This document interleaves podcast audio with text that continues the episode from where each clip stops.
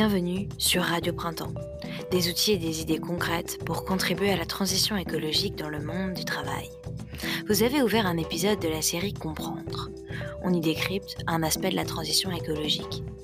Aujourd'hui, on continue notre série sur la politique d'achat responsable en se penchant sur le secteur des télécoms avec Delphine Jegoudez en charge des achats responsables au sein du groupe Orange.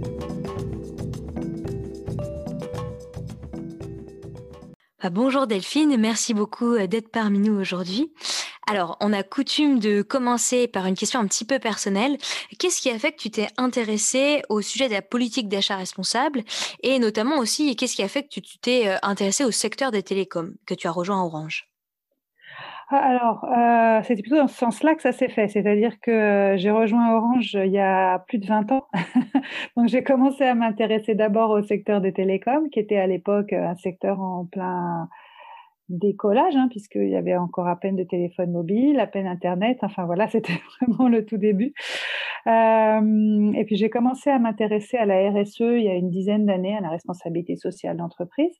Euh, et, euh, et, là, j'ai pu avoir une vision un peu euh, globale euh, des enjeux euh, en termes de RSE, puisque je m'occupais de, d'analyse de, matérialité, de dialogue avec les parties prenantes pour Orange. Donc j'ai bien, j'ai eu une vision un peu globale sur tous les enjeux euh, de la responsabilité sociale pour un opérateur télécom. Et effectivement, euh, bah, parmi ces enjeux, les achats euh, sont, sont parmi vraiment les, les enjeux les plus, les plus centraux. Et ça, on le voit on le voit très bien. Euh, voilà, donc c'est pour ça que, que quand j'ai eu l'occasion en fait de rejoindre l'équipe euh, achat responsable, euh, bah, j'ai pas hésité parce que c'est là où j'ai perçu qu'il y avait euh, vraiment des impacts. D'accord. Et tu disais du coup que tu avais une, ça te permettait d'avoir euh, cette connaissance que tu as de l'entreprise, ça te permet aussi d'avoir une vision un peu de globale de comment elle marche, comment elle est organisée. Et du coup, on comprend que la, politique d'achat responsable, ça nécessite justement d'avoir cette vision globale. Donc, est-ce que tu pourrais éventuellement nous expliquer bah, en quoi ça consiste concrètement une activité d'un opérateur télécom comme Orange? Euh, est-ce que, qu'est-ce que, qui est vendu concrètement? Où est-ce qu'il y a les coûts? Euh, Quels sont les clients finaux éventuellement? Ouais, alors vaste sujet. Hein alors, euh, un, un, opérateur télécom, d'abord, c'est une entreprise locale, euh, paradoxalement. Enfin, c'est une entreprise qui est basée dans un pays et qui offre euh, un service de, de, téléphone, téléphone mobile, téléphone fixe, accès à Internet aux, aux usagers dans, dans, ce pays. Orange, pour te donner une idée, on est installé dans 26 pays du monde, surtout en Europe et en Afrique avec 166 euh, millions de clients répartis sur ces 26 pays. Ben nous, nos clients, donc c'est les clients finaux, hein, c'est toi ou moi avec notre notre abonnement téléphonique. On vend, on vend des minutes. Enfin, aujourd'hui, on vend des abonnements qui sont même pas forcément en termes de minutes, hein, qui sont en termes de, souvent plutôt aujourd'hui en termes de, gigaoctets. Puis euh, on, revend aussi euh, pour partie des téléphones. On vend aussi euh, des accès euh, Internet, des accès à la fibre en particulier, avec des livebox euh, euh qui sont associés, donc des décodeurs. Donc voilà, on vend surtout du, du réseau Internet ou du réseau mobile, et puis des équipements qui, qui sont associés. notre chiffre d'affaires, tu vois, c'était aujourd'hui de l'ordre de 42 milliards d'euros l'année dernière. Et les, on a acheté pour 18 milliards d'euros quand même l'année dernière. Donc tu vois, on, on, on achète euh, pour euh, quasiment la moitié de notre chiffre d'affaires chaque année. Ça fait beaucoup quand même. Hein. T'imagines ta facture de ta facture de supermarché de l'année dernière, ben voilà, 18 milliards. Ok. Ah oui, c'est intéressant. Et du coup, en termes d'achat, ce que vous achetez, c'est principalement euh, des équipements, enfin, des équipements pour euh, justement vous entretenir vos réseaux? Oui, donc voilà. Donc euh, ben, c'est principalement nos équipements réseau, hein, ce qu'on achète effectivement. C'est aussi euh, bah, ce qui nous permet de, de fonctionner, enfin là, des bâtiments, euh, euh, l'énergie, beaucoup, on achète beaucoup d'énergie pour faire fonctionner nos, nos réseaux. Puis aussi, euh, on achète euh, tous les équipements qu'on va ensuite revendre à nos clients. Donc tous les téléphones, les, les box internet et tout ça qu'on va revendre. Donc une partie pour nos usages personnels, euh, pour que le réseau fonctionne, et une partie euh, pour euh, qu'on qu'on revende dans nos, dans nos boutiques. Et du coup, je, me demandais, où se situe globalement, principalement, l'impact environnemental d'Orange? Est-ce que c'est principalement dans la construction de des infrastructures de réseau? Est-ce que c'est dans les achats de terminaux d'équipements mobiles? Alors, justement, effectivement, d'abord, ce qu'il faut savoir, c'est, je ne sais pas si tu es familière avec les scopes 1, 2, 3. C'est le scope 1, c'est tout ce qu'on consomme et tout ce qui nous permet de faire euh, fonctionner notre euh, notre entreprise. Donc ça va être euh, les bâtiments, ça va être les, déplacements, ça va être aussi scope 2, toute notre consommation électrique. Et là, le scope 3, c'est tout ce qu'on achète, c'est tout ce qu'on achète en amont et en aval. Et là, pour un groupe comme Orange, 15% en fait de nos consommations. Alors là, je parle tout de suite de bilan carbone, hein, mais euh, c'est quand même le gros du sujet. Euh, Aujourd'hui, 15% de, notre euh, consommation de carbone, c'est sur le scope 1 et 2, et 85% c'est sur, sur le scope 3. Donc, en fait, ça veut dire que finalement, notre impact, il est surtout en amont de tous les produits qu'on achète et en aval dans les produits qu'on vend. Et pour donner une ordre d'idée, c'est plutôt 80% en amont et 20% en aval. Beaucoup des équipements pour notre réseau, mais aussi en grande partie euh, les équipements qu'on vend à nos, à nos clients.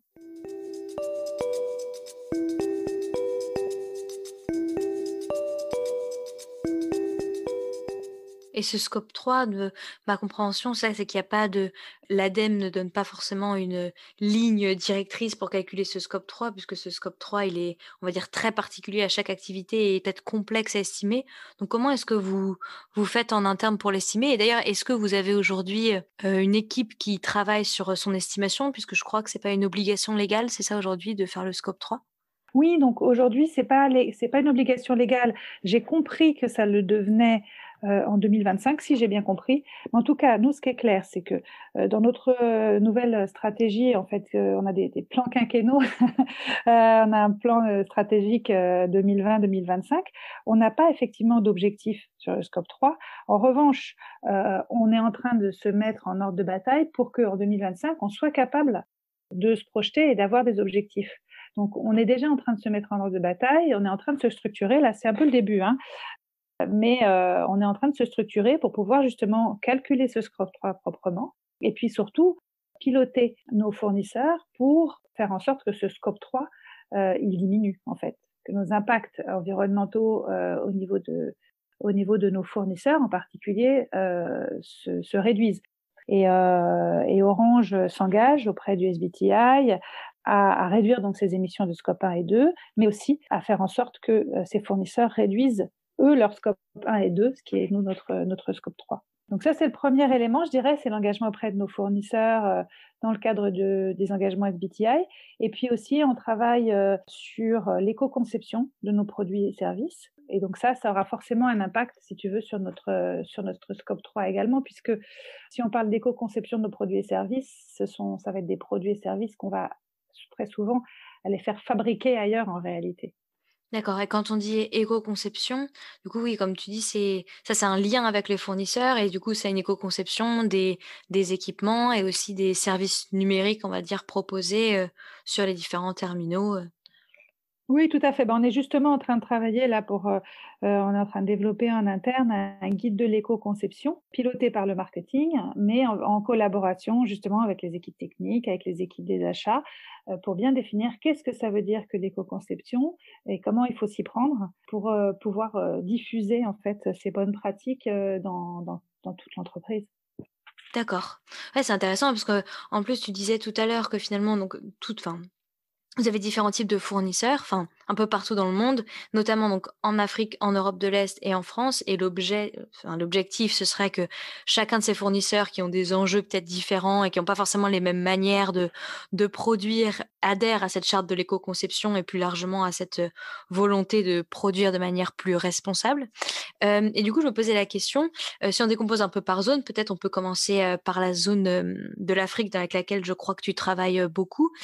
Comment est-ce que ça se passe avec les fournisseurs concrètement pour leur proposer de réduire le scope 1 et 2 Quelle est peut-être la réaction des fournisseurs aussi quand vous leur proposez de revoir un peu leur manière de produire? Est-ce que parfois il y a un peu des, critiques d'ingérence ou au contraire, est-ce que c'est plutôt bien perçu?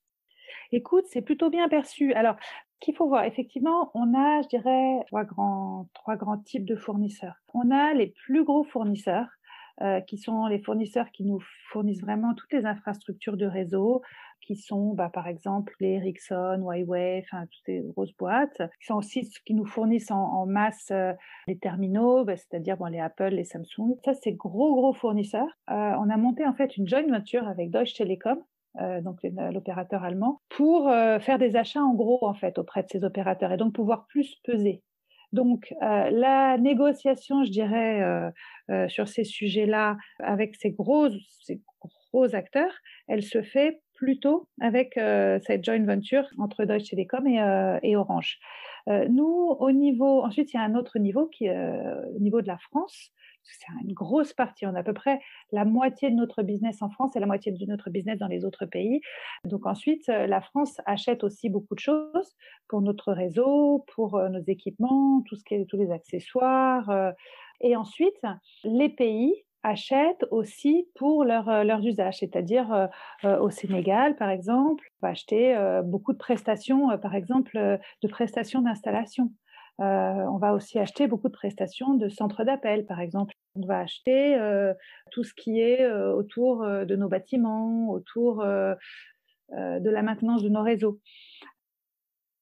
Pour répondre à ta question sur comment ça se passe en Afrique, d'abord c'est le début, il hein, faut, être clair, mais en fait on a été super étonnés et très très très contents de voir que finalement les fournisseurs ne sont pas forcément négatifs par rapport aux approches environnementales sur la zone Afrique et au contraire, euh, là on a fait a travaillé pas mal avec le Sénégal et on a été très content de voir que euh, parmi les fournisseurs à qui on a demandé de travailler sur leurs impacts RSE, donc pas seulement l'impact euh, carbone, hein, mais tous leurs impacts environnementaux et aussi, leurs impacts sociaux.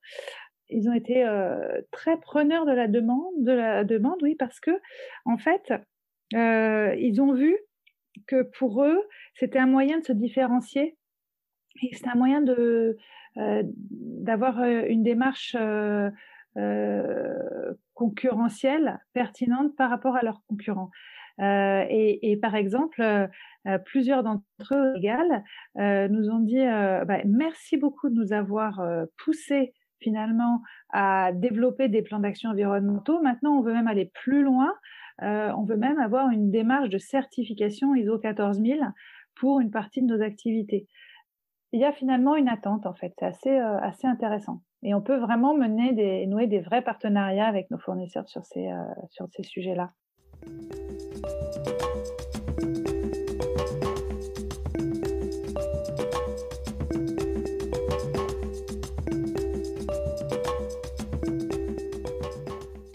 aussi qu'il y avait aussi donc l'Europe de l'Est et la France.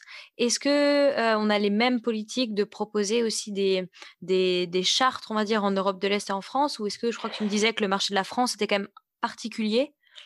Alors oui, c'est particulier. Alors sur l'Europe de l'Est, c'est un peu compliqué. Hein, ils n'ont pas forcément la même démarche. Ils n'ont pas justement forcément cette même ils sont, ils sont dans une approche concurrentielle encore très, très business, très, euh, très chiffre euh, et, euh, et, pas très, pas très, un, pas très partenarial et pas très environnemental. Mais bon, ça va, ça va changer. Hein. ça va changer, d'autant plus que, je ne sais pas si tu as entendu parler de la, dans la loi sur le devoir de vigilance qui a été implémentée en France il y a quelques années, arrive, va, va, va, très probablement devenir une loi européenne. Et là, ça va vraiment nous permettre d'avancer euh, sur euh, avec nos, nos, fournisseurs euh, la France, c'est quand même la, moitié de notre chiffre d'affaires, c'est bah, la moitié de nos employés. Et puis, effectivement, on a, il y a un, impact qui est, beaucoup plus fort. et je dirais aussi une responsabilité hein, historiquement beaucoup plus forte. voilà, on est, le premier opérateur euh, et on a une responsabilité dans ce cadre-là. Euh, en particulier, on est euh, signataire de la charte relations fournisseurs responsables. spécifiquement, donc c'est une charte spécifiquement française qui comporte une dizaine d'engagements. Alors, on ne va pas tous les, passer en revue, mais il y en a un qui me tient à cœur, l'équité financière vis-à-vis -vis des fournisseurs, c'est-à-dire le respect des délais de paiement. ça, on sait que c'est quelque chose qui est vraiment important pour les petites entreprises et on sait que les grandes entreprises ont parfois une certaine tendance à payer euh, euh, avec du retard et ça c'est vraiment quelque chose, une pratique qu'on ne peut plus accepter. Euh, il y a l'intégration bien sûr de la problématique environnementale et sociale dans nos spécifications, dans nos critères de sélection, dans les codes de conduite qu'on fait signer à nos fournisseurs. Il y a aussi la responsabilité en termes de développement des territoires Orange est une entreprise qui est implantée sur l'ensemble du territoire français et, euh, il est important bah, qu'on travaille en termes d'achat sur l'ensemble de ce euh, de ce territoire aussi pour euh, bah, avoir des fournisseurs euh, aussi dans les dans les zones plus difficiles, qu'on ait aussi des, PME comme fournisseurs. voilà, c'est vraiment un sujet qui est, important pour nous et, et donc on pilote ça grâce à la charte relation fournisseurs responsables. Et en termes de, de, réglementation aussi, tu nous, tu nous disais que hum, donc du coup aujourd'hui il y a l'obligation en France euh, d'avoir ce devoir de vigilance. Euh, donc j'imagine, je crois que c'est une obligation depuis 2017, c'est ça, je sais pas, tu nous en diras plus. Mmh Mais euh, et du coup tu nous disais tout à l'heure que cette, il y avait une possibilité que cette loi passe aussi au niveau européen et que ça pouvait avoir des conséquences aussi sur le business en Europe de l'Est? Oui, alors euh, il y a deux choses. D'une part, euh, la loi sur le devoir de vigilance, elle s'applique euh, pour les plus grosses entreprises françaises, mais partout où elles sont installées en réalité. Hein.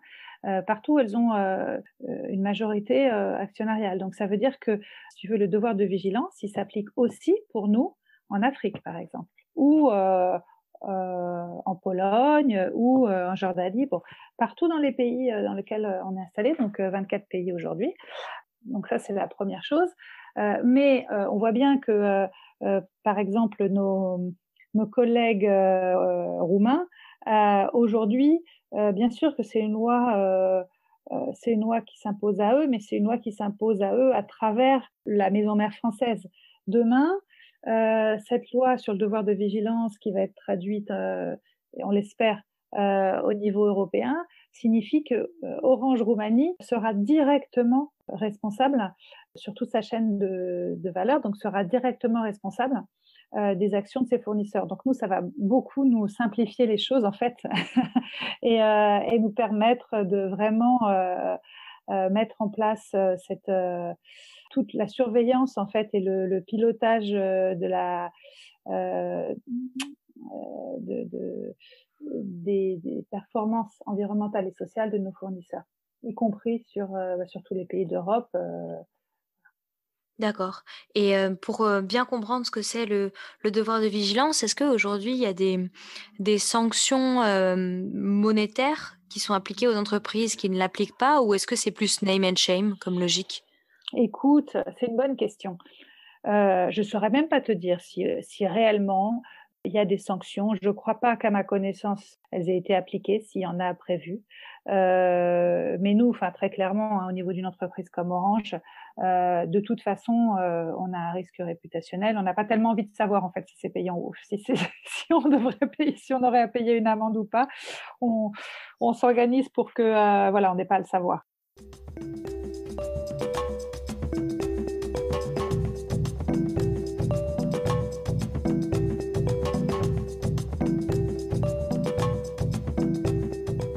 Une nouvelle loi, euh, qui est passée, c'est la loi donc contre le gaspillage et, pour l'économie circulaire, qui s'est appliquée en 2020, je crois. Et dedans, il y a écrit plusieurs choses, et notamment, il y a une obligation en termes d'indice de réparabilité des équipements électriques. Et du coup, je me demandais si, est-ce que ça va changer quelque chose pour Orange de devoir indiquer sur les équipements qu'ils vendent leur taux de réparabilité, ou est-ce que c'est quelque chose qui reste au niveau de la loi relativement vague et qui se fera au fur et à mesure? Ça va se faire au fur et à mesure, mais oui, bien sûr, ça nous impacte. Maintenant, ça impacte quand même beaucoup, plus nos fournisseurs que nous, hein, du coup la plupart des téléphones qu'on vend, c'est des téléphones qu'on revend. Hein. On va revendre un Samsung un Apple. Donc, c'est sur eux que, que pose cette, euh, cette obligation, euh, sauf sur donc euh, les terminaux marque Orange.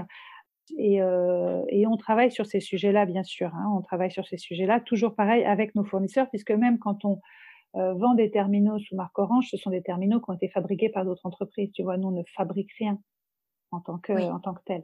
on fait faire. Mais, mais oui, ça va prendre du temps mais, mais c'est quelque chose sur lequel on travaille. Et il y a quelque chose qui est, je dirais, encore plus intéressant pour nous, euh, en termes d'impact, euh, c'est tout ce qu'on fait en termes de réutilisation, de, de, euh, recyclage aussi de nos équipements réseau. C'est-à-dire que tu vois, toi, ce que tu vois surtout, c'est ton téléphone, le téléphone que tu as dans la main.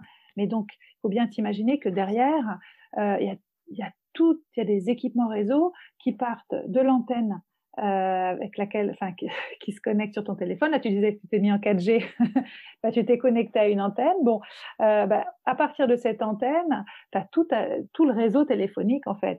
Euh, et là aussi, il y a énormément d'équipements. Et tous ces équipements-là, ces équipements réseau, euh, on, a tout un programme aujourd'hui qui s'appelle Oscar euh, de, pour mieux réutiliser les équipements qui sont dans le réseau, se les réutiliser entre pays, par exemple. Euh, bah, la France va changer de technologie, elle va transmettre une partie de ses anciens équipements à la Roumanie ou, à, ou au Mali ou voilà à un autre pays. Et puis ensuite, on va aussi s'assurer que nos, nos équipements euh, sont recyclés, revendus.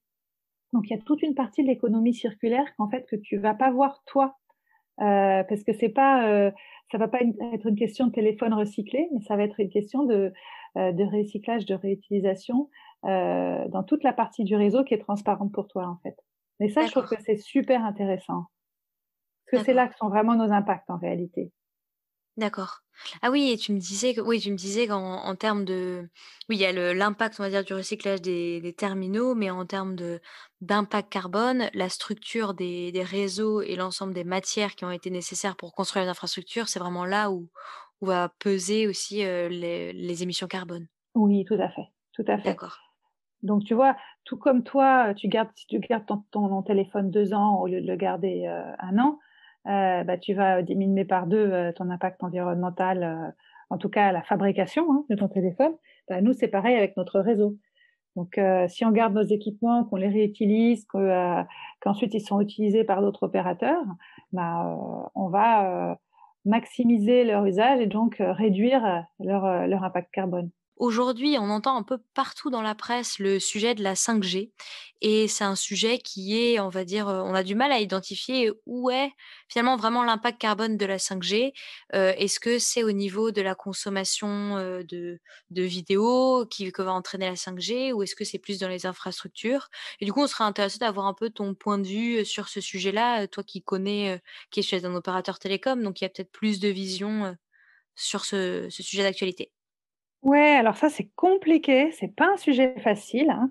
Euh, bien sûr, euh, quand on parle de 5G, ça veut dire que, euh, on va, mettre de nouvelles antennes, construire un nouveau réseau, ça c'est clair. Donc forcément, bah, si tu as des nouveaux équipements, bah, tu as un impact carbone de la fabrication de ces équipements. d'autre part, le la 5G est beaucoup plus efficace énergétiquement dans sa consommation. Euh, donc une antenne 5G consomme moins qu'une antenne 4G et en particulier parce qu'elle s'éteint en fait quand elle n'est pas utilisée. D'accord? Elle a une sorte de fonction de veille que n'a pas une, antenne 4G. Euh, il n'en reste pas moins que euh, on, sait qu'avec la 5G, il va y avoir plus de consommation, donc forcément plus de consommation égale plus de consommation énergétique également. mais peut-être pas dans la proportion euh, qu'on aurait si on avait gardé la 4G, si on avait consommé autant avec de la 4G, si tu vois ce que je veux dire. Euh, ensuite, effectivement, ça veut dire aussi que les gens vont changer de téléphone pour passer à la 5G et que donc du coup, euh, bah, va y avoir un impact là-dessus aussi. Maintenant, je dirais que ce changement euh, de téléphone, il va se faire aussi euh, euh, à un rythme qui, de toute façon, enfin, de toute façon, les gens auraient changé leur téléphone à un moment ou à un autre donc euh, voilà, ce qu'on espère, c'est qu'il n'y aura pas trop. Que, À la fois, on a envie que les gens changent vite de téléphone pour utiliser la 5G, en même temps, euh, on a envie qu'ils ne changent pas trop vite pour euh, maximiser la durée de vie de leur téléphone, en fait. C'est une vraie question, c'est un vrai sujet. Bon, en même temps, la 5G va aussi permettre des améliorations dans d'autres secteurs. Il va permettre de réduire les impacts écologiques d'autres secteurs comme par exemple ou, leur efficacité, comme la santé, l'agriculture, l'industrie. Bon.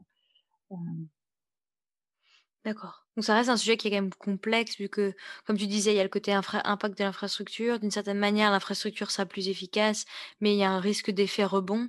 Donc voilà, ça reste qu'un sujet, voilà, où, à, à réfléchir, on va dire, à creuser. Complètement.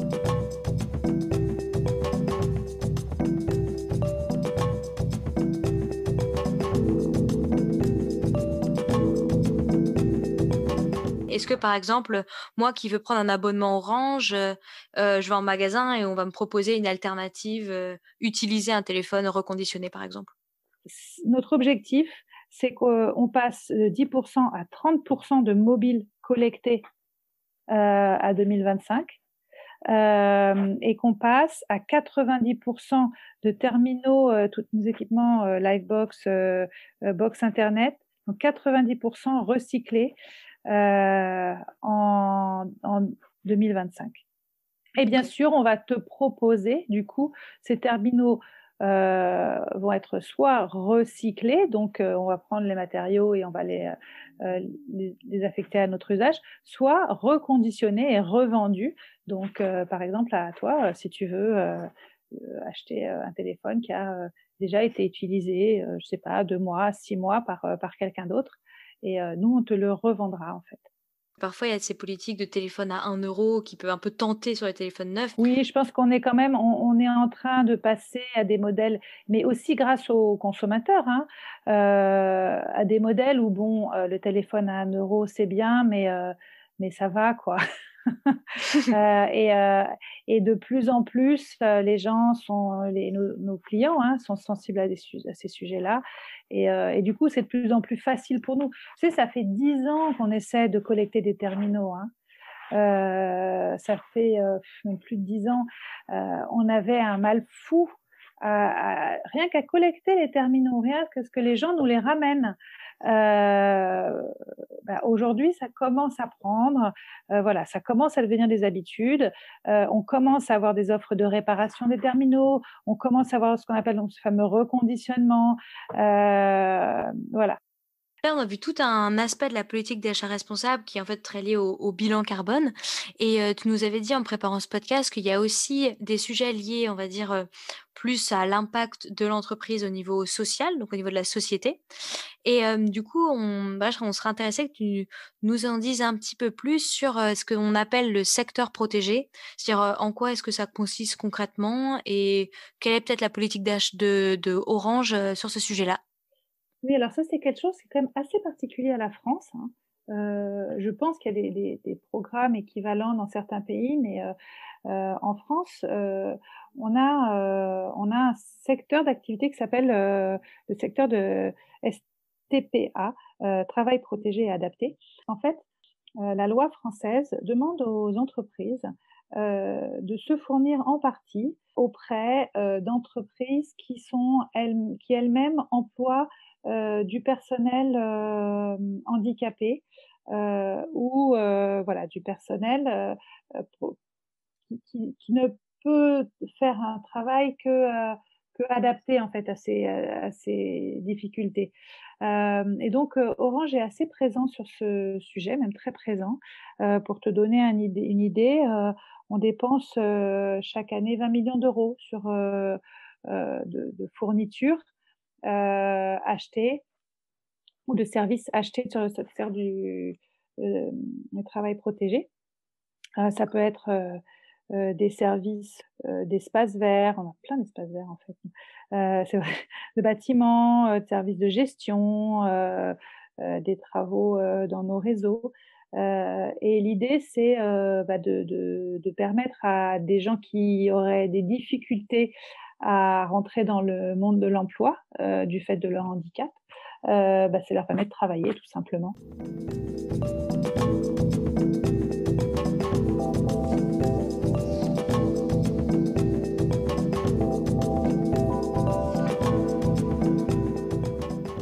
Bah, merci beaucoup. Donc là, on va arriver dans nos deux questions qu'on pose généralement à la fin du podcast. Euh, la première question qu'on pose, c'est souvent en fait euh, une bonne manière de sensibiliser autour de nous, nos collègues, nos amis, c'est un livre ou un film euh, qui nous ont sensibilisés sur ce sujet. Donc, est-ce que tu aurais éventuellement un livre ou un film à nous recommander pour nous familiariser avec ce sujet? Alors, ah, peut-être que le livre auquel j'avais pensé, c'est pas tellement pour se familiariser, parce que c'est peut-être un peu universitaire. Ça s'appelle euh, Prendre la responsabilité au sérieux, euh, sous la direction de Alain Supio et Mireille Delmas-Marty aux Presses universitaires de France. Euh, C'était pas hyper, enfin, c'est pas un livre de chevet, hein, c'est clair. Euh, maintenant, moi, je pense que vraiment prendre la responsabilité au sérieux, c'est c'est central. Euh, bon après, euh, euh, un, film, moi qui m'a vraiment marqué, mais je pense qu'a marqué beaucoup de gens, c'est bien sûr le film Demain de, Cyril, Dion. voilà. Et puis j'ai pas vu encore après Demain. Top, bah, super, on remettra la référence du, livre et, du film dans le texte du podcast. Et est-ce que tu aurais éventuellement, pour finir, un, conseil pour ceux qui travaillent dans le domaine des télécoms et qui aimeraient bien euh, lancer une initiative un peu de politique d'achat responsable dans leur entreprise? Alors, euh, moi, je dirais, euh, c'est pas spécial, spécifique pour les télécoms. Je dirais que de toute façon, euh, pour avoir, pour euh, développer une politique d'achat responsable, euh, comme à chaque fois qu'on fait de la RSE, en fait, en règle générale, hein, il faut connaître ses impacts, en fait. Il faut vraiment analyser les impacts et savoir où est-ce qu'il y a des risques Où est-ce qu'il y a de la consommation Où est-ce qu'il euh, y a des risques environnementaux Où est-ce qu'il y a des risques sociaux Pour vraiment avoir une vision globale et savoir de quoi on parle et, ensuite pouvoir aller cibler, parce qu'on ne pourra pas tout faire hein, en règle générale, euh, pour pouvoir ensuite aller cibler euh, là où euh, on a un impact. Par exemple, euh, nous, on, on s'est dit qu'on allait aller euh, cibler particulièrement euh, les, fournisseurs qui ont un impact social dont on sait que ça peut être très négatif, euh, par exemple dans les centres d'appel, par exemple dans les sociétés de sécurité, on sait que c'est là les risques en fait sociaux pour une entreprise. C'est là où euh, le droit du travail est souvent pas forcément respecté. C'est donc voilà, c'est là où il faut aller euh, regarder. Bien sûr, dans les entreprises chinoises aussi, par exemple. Voilà, sur les, impacts environnementaux, par exemple, on va aller cibler les entreprises qui nous fournissent la climatisation, parce qu'on sait très bien que si les climatiseurs ne sont pas recyclés de façon efficace, on a un risque majeur d'impact sur l'environnement. En termes d'impact environnemental, on va aussi aller bah justement surveiller de près nos fournisseurs qui, qui gèrent nos déchets, par exemple. Donc, euh, donc voilà, je pense que vraiment, euh, en termes d'achat responsable, euh, on ne peut pas parler d'achat responsable globalement. Il faut vraiment, catégorie par catégorie, type d'achat par type d'achat, regarder précisément où sont les impacts et agir à partir de là. D'accord, très clair, super. Bah, merci beaucoup pour ces conseils et merci pour cet échange. Eh ben, merci à toi Chloé et puis j'espère à bientôt.